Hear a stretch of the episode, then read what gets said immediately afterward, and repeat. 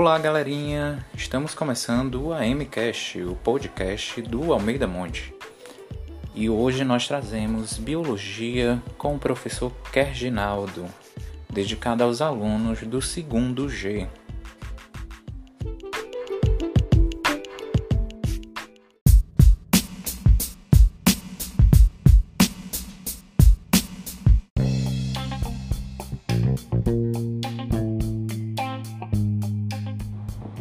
Boa noite, pessoal. Aqui quem fala é o professor Reginaldo. Nossa aula de hoje, no segundo G, será sobre as bactérias. Então, o tema da nossa aula está no capítulo 2, o reino Monera, entre as páginas 21 a 26, da unidade 1, classificação biológica e o estudo de alguns reinos. Primeiramente, eu gostaria de ressaltar que que nós vimos na semana passada sobre a classificação biológica, né, essa revisão né, que nós fizemos, é, nos preparou para o que nós haveremos de ver agora. Né? Então, antes de nós é, nos aprofundarmos, né, eu gostaria de esclarecer para vocês o que são bactérias. Né? Então, bactérias nada mais são do que seres vivos né, formados de uma só célula, ou seja, unicelulares. As bactérias elas estão praticamente em todos os ambientes da Terra, no ar, no solo, né, nos rios e até nas profundezas dos oceanos. Né.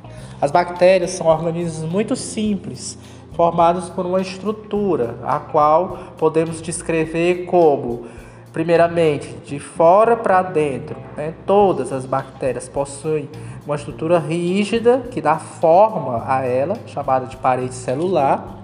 Abaixo dessa parede celular estaria a célula propriamente dita, né, formada pela membrana plasmática, e abaixo dela o citoplasma, e no seu centro, né, uma região chamada nucleóide, o material genético que é o DNA.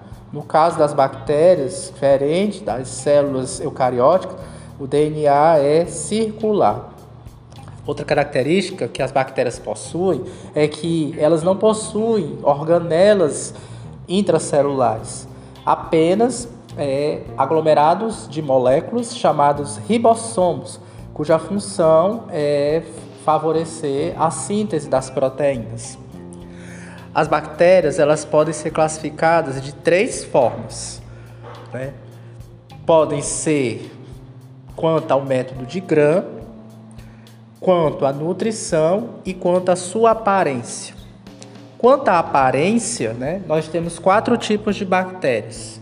Temos bactérias esféricas, chamadas de cocos, bactérias ligeiramente alongadas, em forma de bastão, chamados de bacilos, bactérias é, em forma de espiral, chamado de espirilos, e bactérias em forma de vírgula, chamado de vibriões. Quanto ao método de Gram, que é um método criado por um cientista, né, a qual usa um corante específico que pode aderir ou não à parede celular das bactérias. Diante disso, se o corante de Gram né? Ele adere à parede celular das bactérias, né? Ele fica corado e aí classificamos como bactérias gram-positivas, mas caso contrário, o corante ao não eh, aderir a essa célula, né? Classificamos como gram-negativas.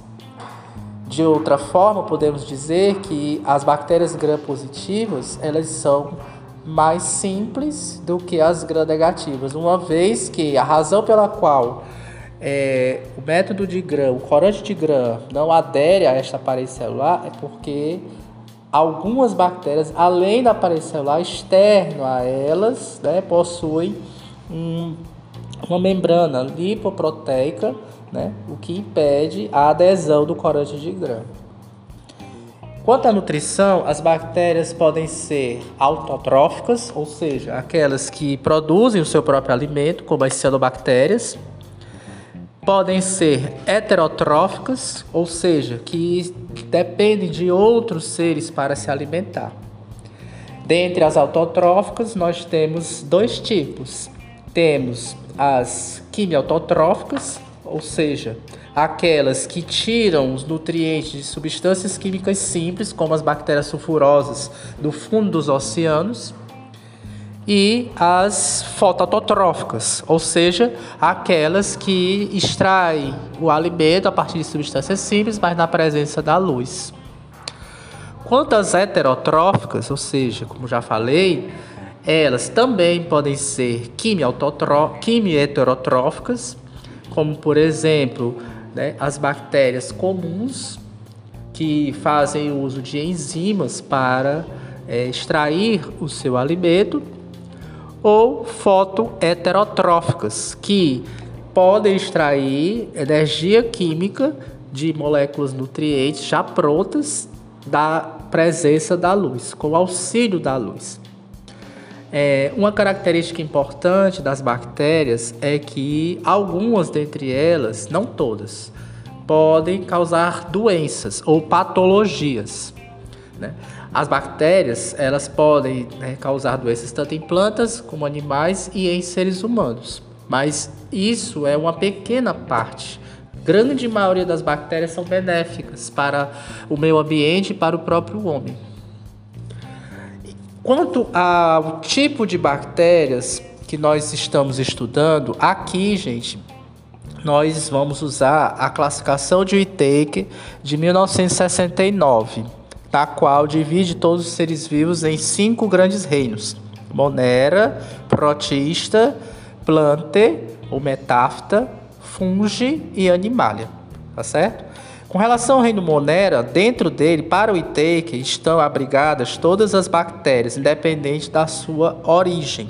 Ele não considera a origem filogenética dessas bactérias, ou seja, como elas se surgiram na Terra, né? a forma como elas surgiram na Terra.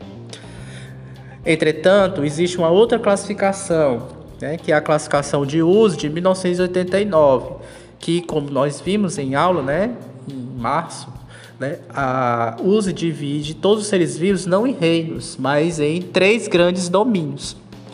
Dentre esses três grandes domínios, dois domínios são procariontes, ou seja, de bactérias. Então, o que que Uzi faz? Ele pega o reino Monera, em que está todas as bactérias, e quebra em dois grandes grupos e coloca né, essas bactérias em dois grandes reinos.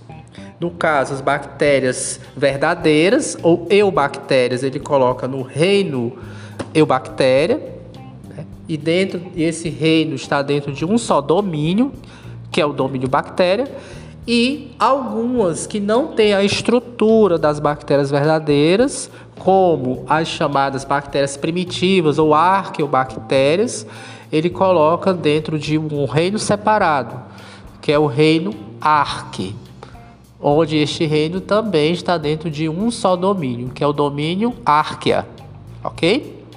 Mas aqui, gente, nós vamos fazer uso do classificação de Whittaker de cinco reinos, que é mais simples, tá certo? Bom, com relação à reprodução, as bactérias elas podem se reproduzir de duas formas.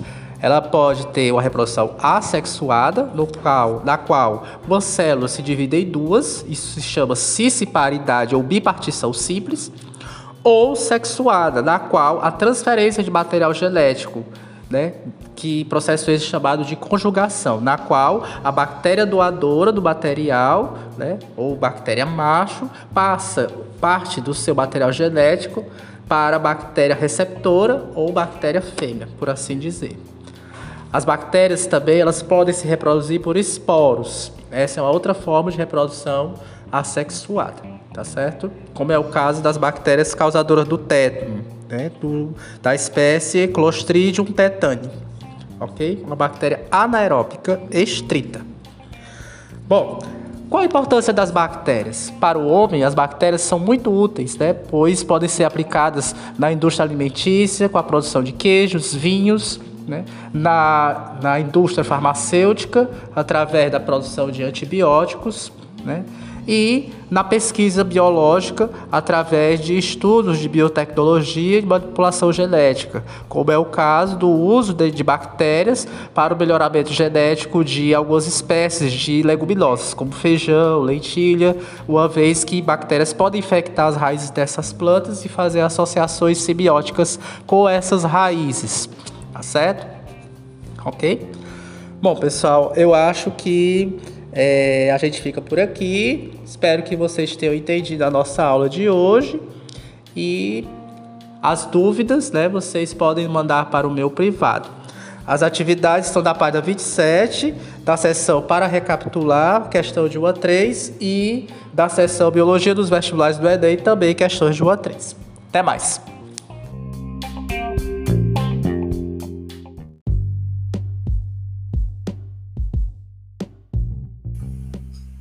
E encerramos por hoje o nosso capítulo do AMCast. Fique ligado e aguarde os próximos episódios.